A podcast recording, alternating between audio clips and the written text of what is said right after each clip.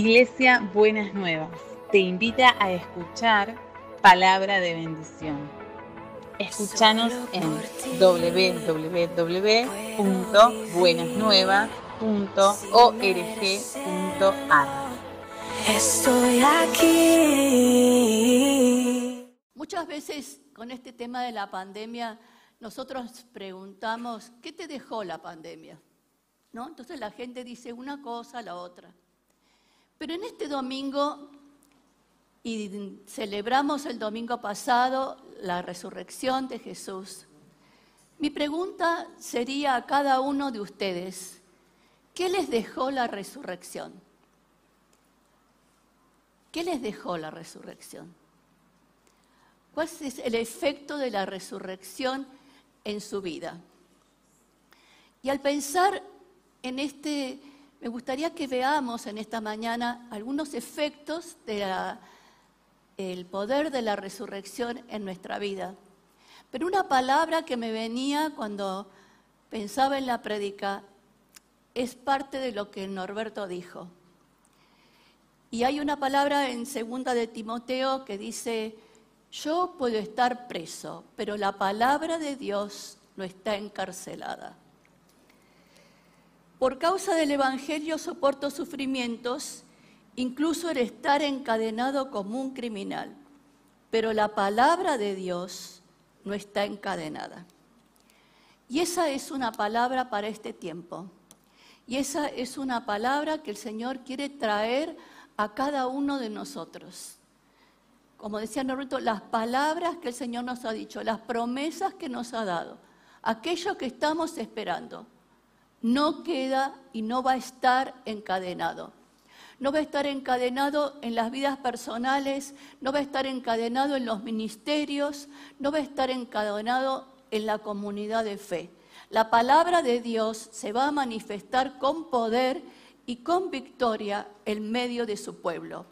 ¿Y cuáles serían estos efectos de las palabras? Porque ustedes, si ustedes se acuerdan, los discípulos cuando Jesús murió estaban, eh, dudaban, estaban temerosos, no sabían después qué iba a pasar y cuando resucitó hasta, hasta dudaban, ¿no es cierto?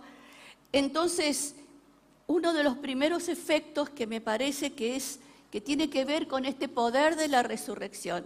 Está en Juan 2.22, que dice, cuando resucitó sus discípulos se acordaron de todo lo que había dicho y creyeron en las escrituras, en las palabras del Señor. ¿Cuántas veces tenemos que acordarnos de todo lo que el Señor nos ha dicho para poder creer en la palabra y todas las promesas del Señor? Efesios 6, 17 dice que la salvación sea el casco que te proteja tu cabeza y que la palabra de Dios sea la espada que les da el Espíritu. Esa espada de poder para batallar, para conquistar, para buscar lo que Dios tiene para nosotros.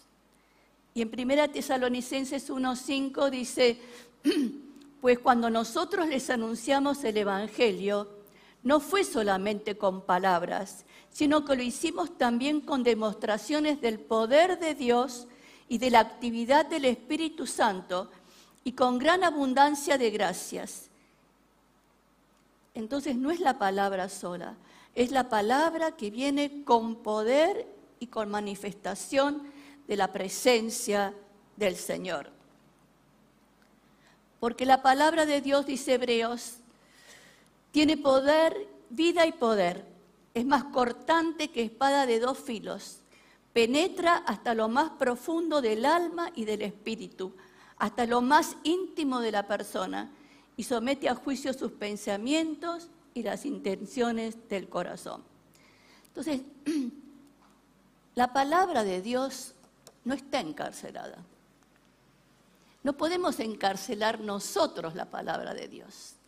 Tenemos que poder creer en el cumplimiento de lo que Dios dice para cada uno de nosotros. A veces estamos ansiosos porque nos gustaría que el cumplimiento venga más rápido, pero como era el pasaje que leía Norberto, había sufrimiento, había casi hasta pérdida de esperanza. pero las promesas en Él son sí y son amén. Entonces, como producto, como resultado, como beneficio, no, no encontraba una palabra como clara para poner, de la resurrección de Jesús, es que la palabra de Dios tiene poder y tiene vida y es eficaz. Pero también cuando Jesús hablaba con los discípulos, les anunciaba que cuando Él se fuera, no iban a quedar solos, sino que iba a venir el consolador. Entonces hay un anuncio de la venida del Espíritu Santo. Juan 14, 16 y 17 dice, yo le pediré al Padre que les mande otro defensor, el Espíritu de verdad, para que esté siempre con ustedes. Los que son del mundo, no lo los que no son del mundo no lo pueden recibir porque no lo ven ni le conocen. Los que, perdón, los que son del mundo no lo pueden recibir porque no lo ven ni lo conocen. Pero ustedes lo conocen porque Él permanece en ustedes. Y en Lucas 24 dice, les enviaré al Espíritu Santo tal como prometió mi Padre, pero quédense aquí en la ciudad hasta que el Espíritu Santo venga y los llene del poder del cielo. Quédense hasta que el Espíritu Santo venga y los llene del poder del cielo. Y en Juan 20 dice, pasa a ustedes, como el Padre me envió, así yo los envío a ustedes. Y sopló sobre ellos y les dijo, reciban el Espíritu Santo. Yo creo que en la vida de los creyentes hay un sello cuando creemos en el Señor Jesucristo tenemos el sello de la confirmación de la presencia del Espíritu Santo en nosotros. El Espíritu Santo es el que trae convicción para salvación. El Espíritu Santo es el que trae convicción para la realidad de lo que Jesús hizo en nuestras vidas. Pero hay otra parte. Dice, van a ser llenos de poder reciban el Espíritu Santo. Y yo les animo, mis hermanos y mis hermanas, en esta mañana a tener ese deseo, ese ansia de recibir el poder de Dios. Tenemos al Espíritu Santo, pero hay algo más que Dios quiere traer. El Evangelio en las Escrituras decía que iba a ser anunciado con palabra y con poder. Y muchas veces, como decía Norberto el domingo pasado, a veces vivimos como si la resurrección, los creyentes como si la resurrección no hubiese existido, los efectos de la resurrección.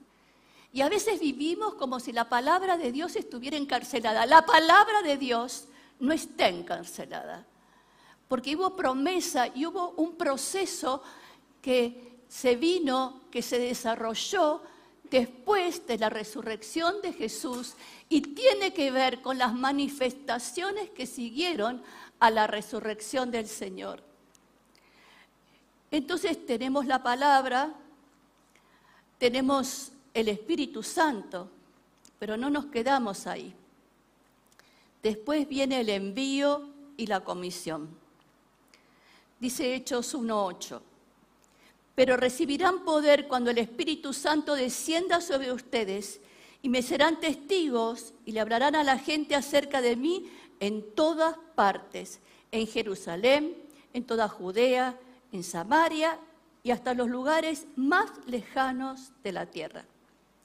Marcos 28, 16 al 20 dice, entonces los once discípulos salieron de Galilea y se dirigieron al monte que Jesús les había indicado. Cuando lo vieron, le adoraron, pero algunos de ellos dudaban. Jesús se acercó y dijo a sus discípulos, se me ha dado toda autoridad en el cielo y en la tierra. Por lo tanto, vayan y hagan discípulos a todas las naciones, bautizándolos en el nombre del Padre, del Hijo y del Espíritu Santo Enseñen a los nuevos discípulos a obedecer todos los mandatos que les he dado. Tengan por seguro esto, yo estoy con ustedes siempre hasta el fin de los tiempos. Y Marcos 16 dice, Vayan por todo el mundo y prediquen la buena noticia a todos. El que crea y sea bautizado será salvo. Estas señales milagrosas acompañarán a los que creen. Expulsarán demonios en mi nombre, hablarán nuevos idiomas, podrán tomar serpientes en las manos sin que les pase nada, y si beben algo venenoso no les hará daño. Pondrán sus manos sobre los enfermos y ellos sanarán. Cuando el Señor Jesús terminó de hablar con ellos, fue levantado al cielo y se sentó en el lugar de honor a la derecha del Padre. Los discípulos fueron por todas partes y predicaron, y el Señor actuaba por medio de ellos, confirmando con señales milagrosas lo que decían. El Evangelio tiene que ser declarado y tiene que ser manifiesto con el poder de Dios. Pero acá hay un envío. El Señor nos, los envió a los discípulos y nos envía a nosotros. ¿A qué nos envía? A dar la buena noticia, a creer que Dios puede seguir haciendo manifestaciones de su poder en este tiempo nos envía a orar por los enfermos, nos envía a, testificar de la palabra de Dios, nos envía a distintas situaciones para que donde vaya un hijo de Dios, un discípulo del Señor, el poder de Dios se manifieste. Y habla de hacer discípulos. ¿Y qué significa hacer discípulos? Es seguir capacitando a otros, animando a otros a seguir al Maestro, a seguir a Jesús. Y nosotros en nuestro ADN tenemos una frase que dice así, creemos que de cada persona va a ser un discípulo y de cada discípulo un discipulador. Es una cadena que tiene que seguir continuándose, es una cadena que no puede eh, cortarse, es una, una cadena que tiene que seguir teniendo fuerza y poder. Entonces, usted puede, desea y necesita ser discipulado, tenemos los grupos, tenemos los ministerios para eso, pero también tiene que ser un discipulador. Ese es el envío, eso es lo que el Señor quiere que no nos quedemos quietos, sino que estemos compartiendo la realidad de vivir, no la realidad del Evangelio, la realidad de vivir la vida cristiana en la vida de cada uno de nosotros. Es un llamado, es un envío. Y muchas veces cuando nosotros, cuando hay misiones especiales, ustedes vieron cuando eh, se van los menucos o alguna otra eh, eh, servicio especial, Siempre hacemos en la congregación, se los envía en el nombre del Señor. ¿Para qué se los envía? Para que la palabra de Dios se cumpla, para que puedan seguir milagros y señales y maravillas en el cumplimiento de lo que Dios dice. Entonces, no es para ayer, no era para ayer. Es en este presente continuo de la presencia de Dios y del poder de Dios en la vida de cada uno de nosotros, en la vida de la comunidad. Pero hay otra cosa. Romanos 11, 29 dice, pues lo que Dios da no lo quita, ni retira tampoco su llamamiento. Otra versión dice, y Dios no quita lo que regala, ni retira su invitación a los que Él dirige, elige. Entonces el llamado del Señor a cada uno está vigente. No sé cuál es su situación, no sé de qué manera usted está respondiendo al llamado de Dios. Pero si usted en este momento en donde esté, nos esté mirando o acá en el auditorio, siente que no puede estar eh, respondiendo a ese llamado de Dios en este tiempo. Analice en su vida qué es lo que está impidiendo? ¿Qué es lo que está separando de cumplir el llamado de Dios? Acuérdese que el Señor no retira su llamamiento. Y si tenemos un ejemplo en las Escrituras que el Señor no retira el llamamiento, es Saulo. Hizo lo que quiso hasta que el Señor le dijo, basta. Mi llamamiento viene, estás haciendo, pero del lado equivocado. Mi llamamiento viene por otro lado. Y Saulo se convirtió y cumplió el llamamiento que Dios le había hecho. A lo mejor usted tuvo una vida, se desvió mal por el camino. ¿Qué puede pasar? Se fue a dar una vueltita por el mundo, ¿qué puede pasar? Pero el Señor no retira su llamamiento.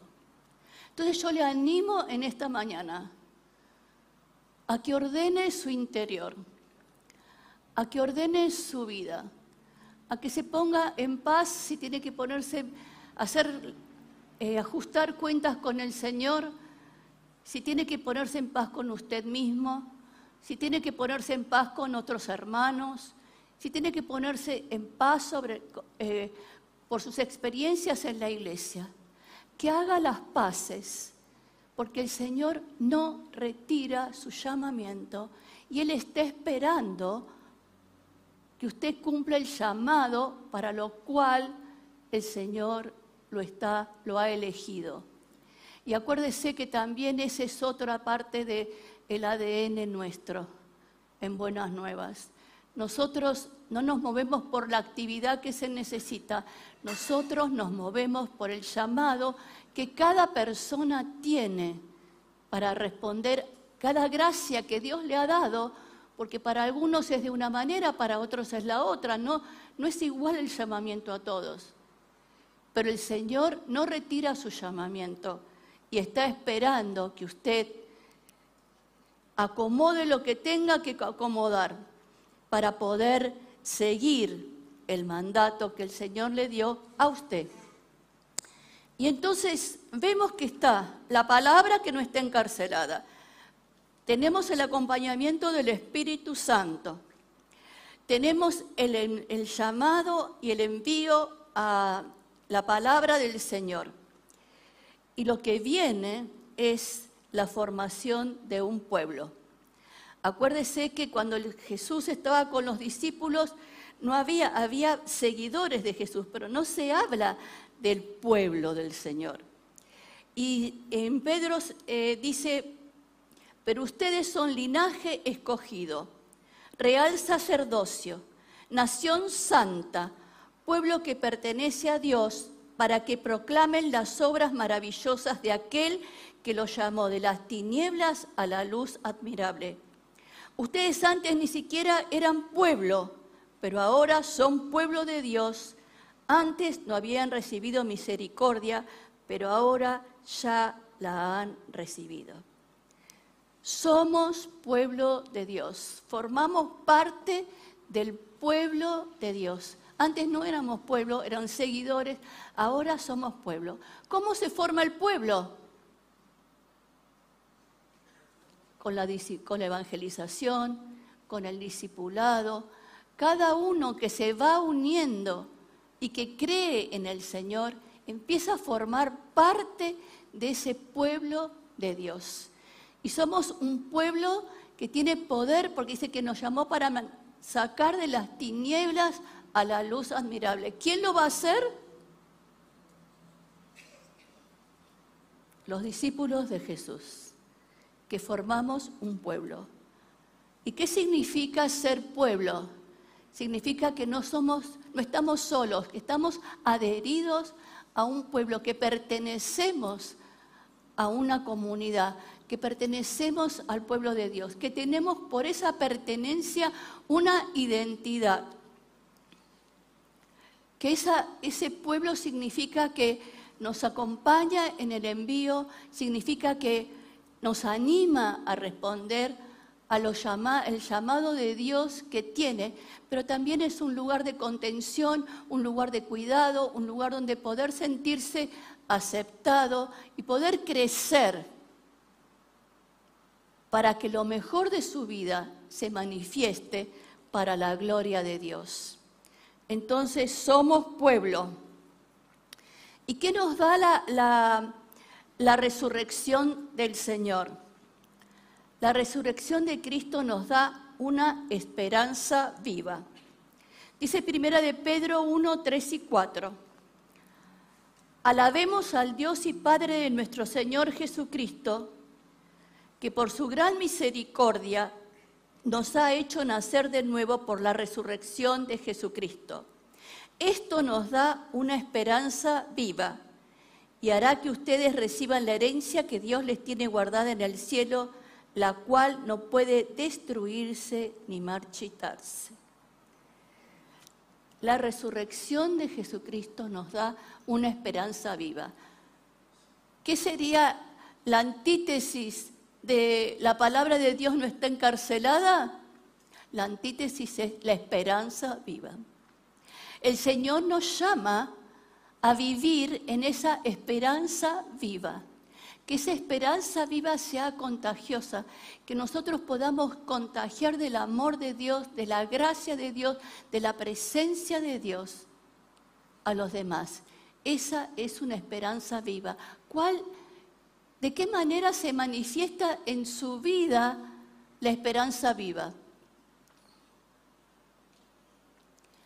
¿Cómo ven los demás esa llamita que el mundo no tiene? esa luz que el Señor trae a nuestras vidas. Entonces, hermanos y hermanas, la palabra de Dios no está encarcelada. Tenemos, estamos siendo llamados por la resurrección a una esperanza viva.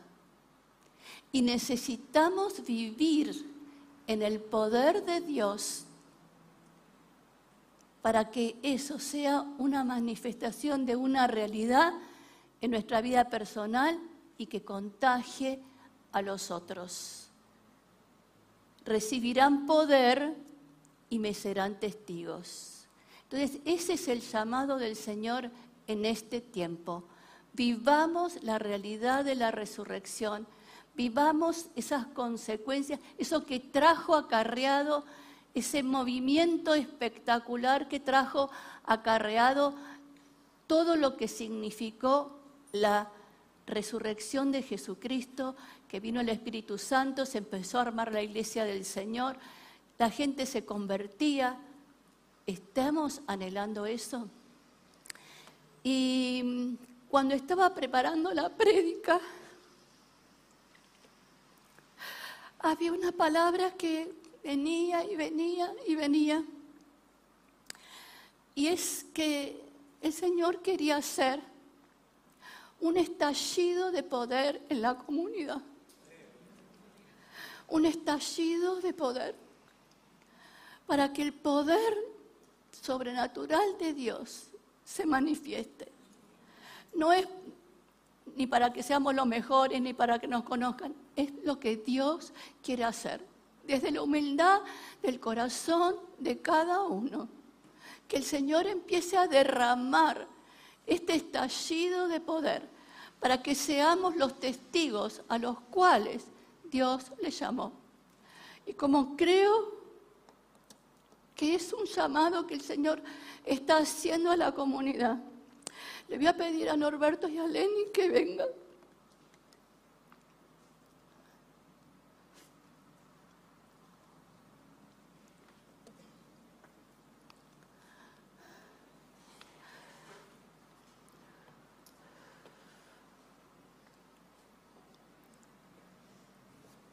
para que empecemos un tiempo de ministración, para pedir que el poder del Señor se manifieste en la comunidad en este tiempo y que podamos tener esta esperanza viva y transmitir la esperanza viva y poder declarar y vivir que la palabra de Dios no está encarcelada. Señor, en esta mañana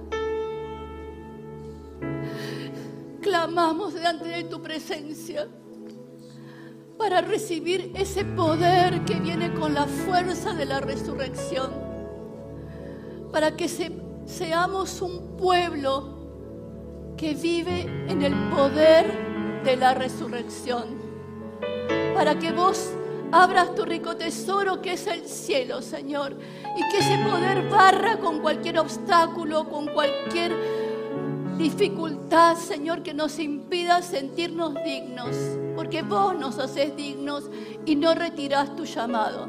Desata de tu poder, Señor, desata de tu poder, en el nombre de Jesús. Obra Jesús. Oh Jesús,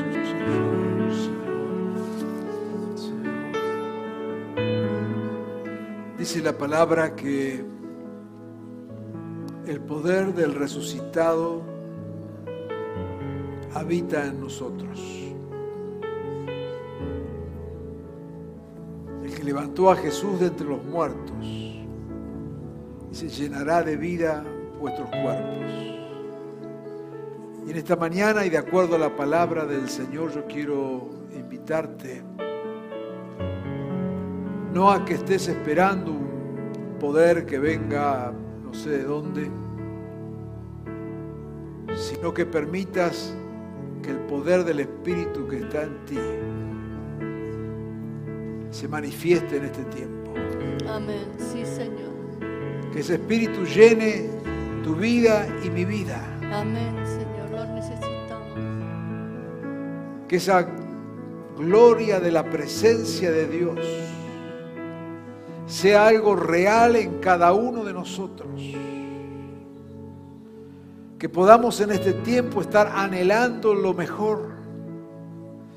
Que el poder del resucitado sacuda toda religiosidad, toda superficialidad, todo acostumbramiento y nos conmueva de tal manera que nuestra vida se llene de la vida de Dios Amén, Señor. y que nuestras vidas transmitan vidas. Dios quiere hacerlo en este tiempo, en tu vida y en la mía. Y su palabra nos desafía, simplemente abre tu corazón. Dile, Señor, aquí estoy. Estoy dispuesto, Señor. Saca toda ceniza que impide que el fuego de Dios arda en tu corazón. Ceniza quizás de resentimiento, de frialdad espiritual, de enojos, de amarguras, de desilusiones, de acostumbramiento. Dios no anda buscando religiosos, anda buscando vidas para llenarlas con su espíritu Señor. Amén. Vidas transformadas, que sean instrumentos de transformación. Rechaza en tu vida toda idea de querer vivir un evangelio superficial. Dios está llamando en este tiempo a vivir radicalmente el evangelio. Amén, Señor. Si nos estás siguiendo por los medios que sean, queremos bendecirte. Esta palabra también es para vos. Pero si nos estás siguiendo por cualquier medio pensando en tu propia comodidad, pensando que ves el culto como un espectáculo, pensando que escuchas esta palabra junto a tantas otras, como quien elige un menú de palabras, estás equivocado y estás equivocada. No entendiste lo que es la iglesia. No entendiste. No entendiste. La iglesia no es un supermercado donde venís a escoger lo que te gusta y te llevas lo que te agrada.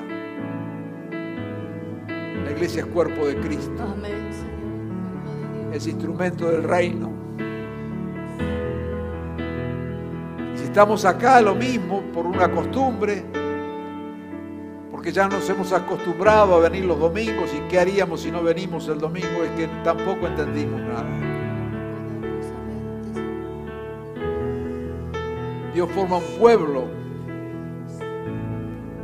para bendecirlo y que sea instrumento de bendición. Un pueblo en misión. Y de eso se trata. Y vivir el Evangelio de Jesucristo tiene la demanda de vivirlo en su radicalidad, no en la superficialidad religiosa. No es este el espacio para juntarnos simplemente para estar contentos y felices. Gracias a Dios que podemos estar contentos y felices. Pero esa no es la misión de la iglesia. La misión de la iglesia es ser un instrumento transformador en el poder del Espíritu. Y eso solo es posible cuando nuestras vidas viven llenas del Espíritu del Señor. No es una experiencia espiritual. Es la radicalidad del Evangelio afectándonos. Es el poder sobrenatural de Jesucristo. Amén, Señor. afectando cada área de nuestras vidas. Yo quiero invitarte una vez más en esta mañana. Abre tu corazón, abre tu boca, abre tu corazón. Amado Jesús, tu palabra nos convoca una vez más en este día. Y humildemente, Señor, venimos a ti confesando nuestras propias limitaciones y, Señor, reconociendo que más de una vez hemos sido la principal barrera para que vos te muevas en nosotros. Pero Señor, traemos esto a tu altar. Y te pedimos, Señor, que en este tiempo ese espíritu que habita en nosotros nos llene de tal manera que no quede un espacio en nuestro ser sin ser tocado por tu espíritu, sin ser transformado por tu espíritu, sin ser desafiado por tu espíritu. Señor, que este sea un tiempo donde en verdad nos volvamos a ti. Señor, es un tiempo donde muchos están volviendo a la iglesia, pero que entendamos que lo importante no es volver a la iglesia, es volver a ti, Amén, Señor. es volver a ti, Señor. Oh Jesús, queremos vivir este tiempo con corazones abiertos, rendidos a ti. Te decimos, ven Señor, llénanos. Amén. Ven Señor, toma control de todo nuestro ser. Ven Señor, haz tu obra en nosotros y a través de nosotros. Señor, los que están pasando por desierto espiritual, sea este un tiempo donde encuentren manantiales de agua abundante. Amén, Señor. Los que están muertos espiritualmente, sea este un tiempo de resurrección. Amén. Oh Dios eterno, sea este un tiempo donde tu espíritu avive nuestras vidas. Ven Señor, ven y manifiéstate Jesús. Señor, vos no estás ausente. Manifiéstate Señor. Hazlo en este tiempo. Hazlo en este tiempo, Señor. Que sea algo genuino que viene de ti. No queremos, Señor, inventar nada. No queremos promover un evangelio superficial, de emociones superficiales. Pero te pedimos, Señor, que tu espíritu avive de tal manera nuestras vidas, que no quede un solo espacio sin ser tocado por tu espíritu, sin ser lleno por tu espíritu. Nuestros deseos, nuestras intenciones, nuestros pensamientos, nuestras tareas, esté impregnada por tu espíritu, Señor. Señor, lo esperamos, lo deseamos, lo anhelamos. Y sabemos, Señor, que tal como tu palabra nos ha hablado, en ti será sí y amén. Amén. Hazlo, Señor. Amén, Señor. Lo anhelamos en tu nombre, Jesús. Amén, Señor. Amén.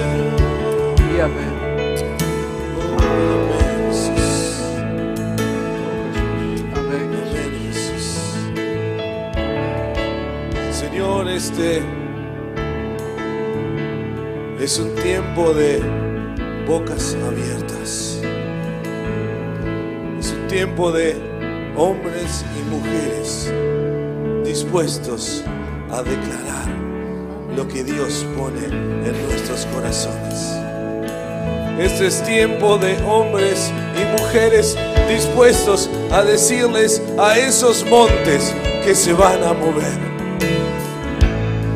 Es tiempo de proclamar la sanidad de Jesucristo. Amén, Señor. Es tiempo de declarar prosperidad para tu vida. Es tiempo de traer vida en donde no lo hay. Porque el Señor es el tiempo en que lo va a hacer. Señor, abre nuestros oídos, pon en nuestros corazones sensibles a lo que tú quieres que proclamemos. Señor, porque queremos proclamar esa palabra poderosa que tú tienes para este tiempo.